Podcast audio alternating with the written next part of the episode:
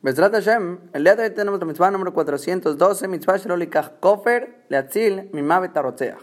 Desde la prohibición de la Torah no puedes tomar kofer, que kofer sería como un tipo de multa monetaria para salvar del castigo de muerte a un asesino.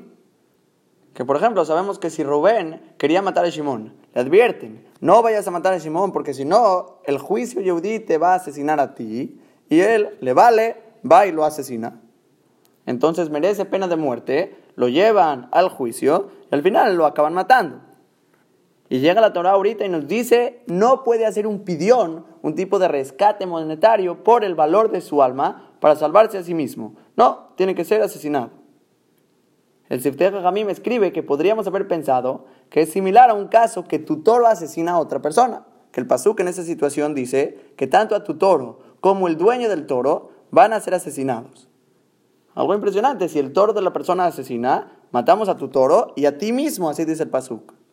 Pero el Pasuk más adelante aclara que la persona puede redimir su alma, hacer un pidión, pagar lo que vale monetariamente su persona y de esta manera no recibe muerte física. Entonces igualmente aquí pensaríamos que si una persona misma, tú mataste a Shimón y te van a matar a ti, puedes rescatar tu alma con dinero, llega la Torah y te dice, no, prohibición del día de hoy, no existe salvarte de este castigo cuando tú fuiste el que asesinaste. Si tu animal asesinó, es todavía más ligero, puedes salvarte de una manera monetaria. Pero si tú asesinaste a una persona, tuvo el descaro de asesinar a otro, no existe un rescate monetario, sino que merece la muerte. Y la pregunta es, ¿por qué no? ¿Por qué la persona no se puede salvar monetariamente en esta situación, a diferencia de las demás? Entonces el Jinuj por un lado responde muy yeshivish y dice que si no, todo el mundo que tenga mucho dinero va a querer matar al otro. Y si yo tengo mucho dinero, no me molesta ahorita, tengo tanto furia y tanto coraje a esta persona, lo mato y pago la fianza para rescatarme a mí mismo y que no me asesinen. Y como no queremos que esto suceda, prohibió la Torá que no existe rescate de tu propia alma en esta situación.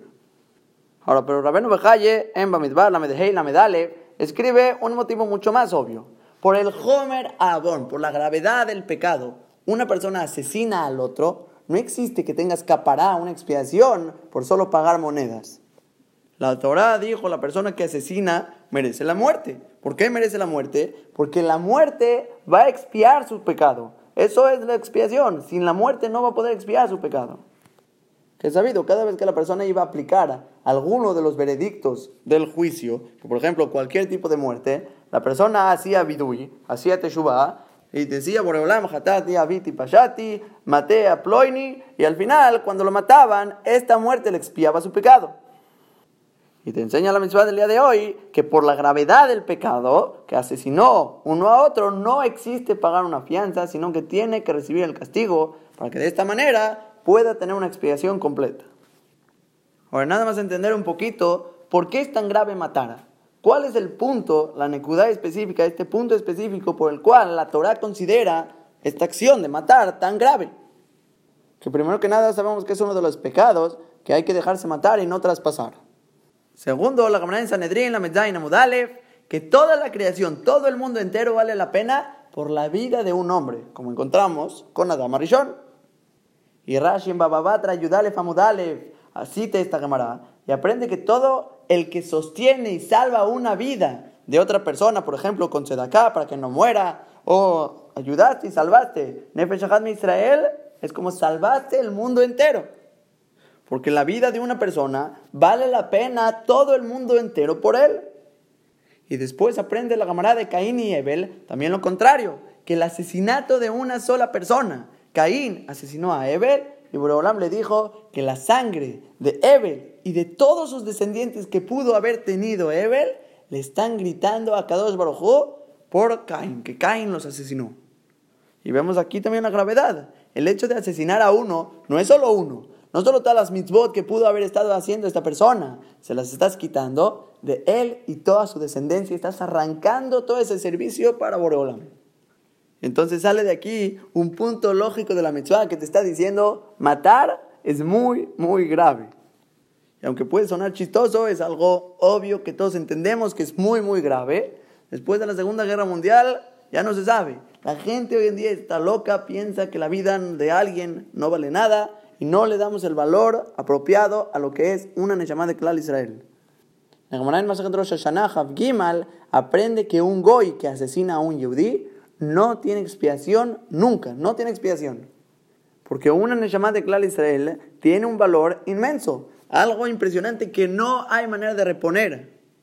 Si robas dinero, destruyes templos, si robas tesoros, todo lo que robas, puedes reponer. Pero una Neshama de Klal Israel, sirviendo a Kadosh Baruj en este mundo, no hay manera de reponer. Entonces sale de esta mitzvah, no se puede dar un rescate por una persona que merece pena de muerte por haber asesinado, no puedes pagar monetariamente. ¿Cuál es el yesod? Por el valor de lo que es una vida de un yehudí. Obviamente entender que no solo que es algo fuera de lo normal, algo muy, muy grave, una prohibición muy, muy, muy grave, el asesinar al otro, sino que también hay que pensar las ramificaciones. Ramificaciones como, por ejemplo, avergonzar al otro, dice Hazal, que se considera como matar. O Hazbe Shalom, todo el tema de Zera Kodesh Levatalá, cuando el hombre desperdicia semen, Hazbe Shalom también se considera como el Isur de matar, y es una de las prohibiciones más graves de todas que también toda mujer se tiene que cuidar de no provocarlo y hacer teshuvah si es que lo hizo. Y por último, una de las ramificaciones que se nos puede llegar a olvidar mucho es nosotros mismos. Es prohibido que la persona se suicide, que obviamente físicamente, seguro, prohibido de la Torah también. Pero también muchas veces descuidamos nuestra Torah, nuestras mitzvot, nuestra conexión con Boreolam y estamos matando nuestras propias neshamot. Y Shalom, que no sea con otros, que también podemos matar a otros espiritualmente hay que cuidarnos mucho. Hay muchas ramificaciones de matar y es uno de los pecados que no existe pagar monetariamente, sino que requiere la muerte. Ahí está, como dijo la mitzvah. Por lo tanto, hay que cuidarnos mucho la gravedad de todo derivado que viene del asesinato.